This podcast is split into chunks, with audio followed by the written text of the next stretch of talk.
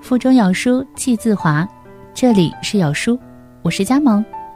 今天要分享的文章，名字叫《刷爆朋友圈的暖心短片》，世界再大，也要回家。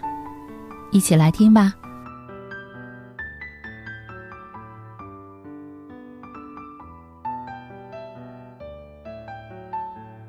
有人说，这一生我们都在寻找回家的路。在中国人的文化中，回家代表着暂时的休憩，也代表着团圆和收获。但无论代表着什么，回家都是对亲情最好的表达方式，也是我们人生中最重要的仪式。都说父母在，不远游，然而有太多太多的人，或为生计所迫，或为追逐梦想，选择背起行囊远走他乡，离我们的家越来越远。前两天看到一个视频，不过短短的三分钟，却说尽了无数游子和父母心中的苦楚和无奈。曾经，他们是我们的全部，从呱呱坠地发出第一声啼哭开始，他们就一直站在我们身后，用重如千斤的眼神默默地关注着我们，在最脆弱的时候给予保护。他们看着我们慢慢学会说话，学会走路。渐渐的，我们长大了，橱翅的羽翼变得越来越丰满，心里装的东西也变得越来越多。我们迫不及待地收拾起行李，在火车的汽笛声中奔赴远方，想要去看看外面的世界是不是比家更宽更大。即使偶尔回到家，还是沉溺于自己的小世界中，把他们关怀的热情推得越来越远。其实并不是不在乎了，只是想为自己的梦想去努力，也想让爸爸妈妈在和街坊邻居聊天唠嗑时，可以骄傲地说出我们的名字。虽然世界看起来很大，梦想看起来很远，摸爬滚打，受过无数辛酸和委屈。前往未来的道路还是看起来黑暗无比，但家还有家里的爸爸妈妈却一直伫立在那里，成为我们最温暖的港湾和最坚强的后盾。总是在说撑不下去的话就回家吧，难过的时候只要想想家，一切委屈的情绪就都有了出口。他们是最懂我们的人，也是最爱我们的人。他们会在晚归的深夜为我们留上一盏灯，也会在冬日的清晨为我们掖好踢伞的被子。如果说这个世界上有一种爱深沉温暖，但只求付出不求回报，这种爱，一定叫做父母。但和他们的付出相比，我们陪伴在他们身边的时间实在是太少了。甚至连过年过节也要被繁重的学业或是忙碌的工作所捆绑，难以留在他们身边。或许全世界都觉得我们得到了很多，我们离梦想越来越近，但是却离他们越来越远。渐渐的，风雨兼程，走遍了远方，我们才越来越明白，究竟什么才是我们的全世界。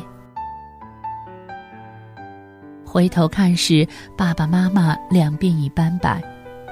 或许他们偶尔会害怕过年，但不是怕自己又老了一岁，而是怕我们又远了一点。对于爸爸妈妈来说，我们也是他们的全部。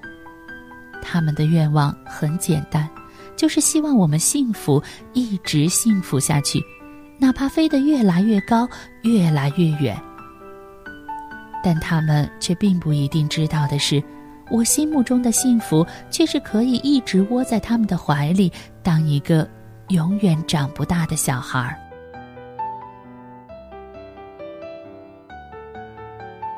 曾经流传过一个计算公式：如果一年中只有过年七天回家陪伴父母，每天最多相处十一个小时的前提下，假设父母现在六十岁，能活到八十岁。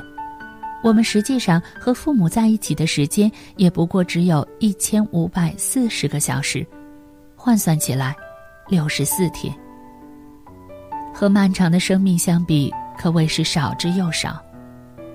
或许我们每个人年轻的时候，都怀揣着远走高飞的梦想，渴望着离开家乡，但却从未想过被留在原地的父母只能盯着我们的背影渐行渐远。记得刚毕业的时候，一心想留在大城市做自己喜欢的工作，爸妈却执意让我留在家乡。几番争论没有结果，索性便摔门而出，大半年没回家。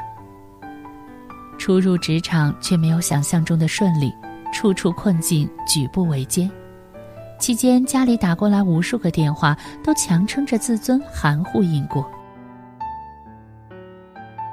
直到过生日那天，听到敲门声去开门时，却发现爸爸妈妈正风尘仆仆地站在门外，手里还特意拎了一盒小时候总吵着闹着要买来吃的巧克力，当做生日礼物。妈妈说：“只要我过得好，他们也就放心了。”我吃着那盒他们不远万里带来的巧克力，味道甜蜜无比，眼眶却全是酸涩。大概世间所有的爱都以聚合为目的，但唯独父母的爱却是以分离为目的。他们希望你过得好，盼着你变强大，哪怕就此离家越来越远，也在所不辞。记得小时候，我们和爸妈关系最为亲近，家的温暖几乎就是我们所向往的全部。而越长大，我们想要的越来越多，一旦闲下来，就忙不迭地分配到生活的各种美好中，总有那么多事情要做，那么多人要见，却和父母离得越来越远。不过，与其说我们在不知不觉间疏远了父母，不如说，我们为了生活压缩了本该留给他们的时间。你还记得上一次回家探望他们是什么时候吗？你还记得上一次打电话给他们是什么时候吗？你还记得上一次真正和他们敞开心扉聊天是什么时候吗？诚然，我们的心脏很小，藏在记忆里的东西很多。但父母绝对不应该成为被我们遗忘的一部分，因为一直以来，只有他们才会用最笨拙的方式，默默地向我们靠近。和父母无私的给予相比，我们所欠的实在太多，想要回报，却又经常无从下手。但就像东野圭吾说的那样，报答父母，并不只是给钱。只要你过得幸福，你的父母一定会满足，觉得自己无憾了。其实我们过得幸福，才是给父母最好的回报。在忙着追逐幸福的路上，你是否忘了，和家人在一起，才是最大的幸福？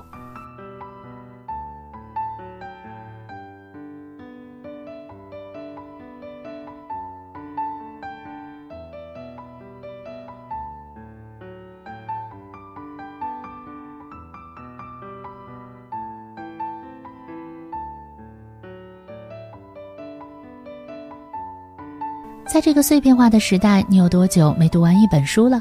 长按扫描文末二维码，在有书公众号菜单免费领取五十二本共读好书，每天有主播读给你听。好了，这就是今天跟大家分享的文章，不知你是否有所感悟呢？欢迎在留言区抒发自己的感想，我们明天见。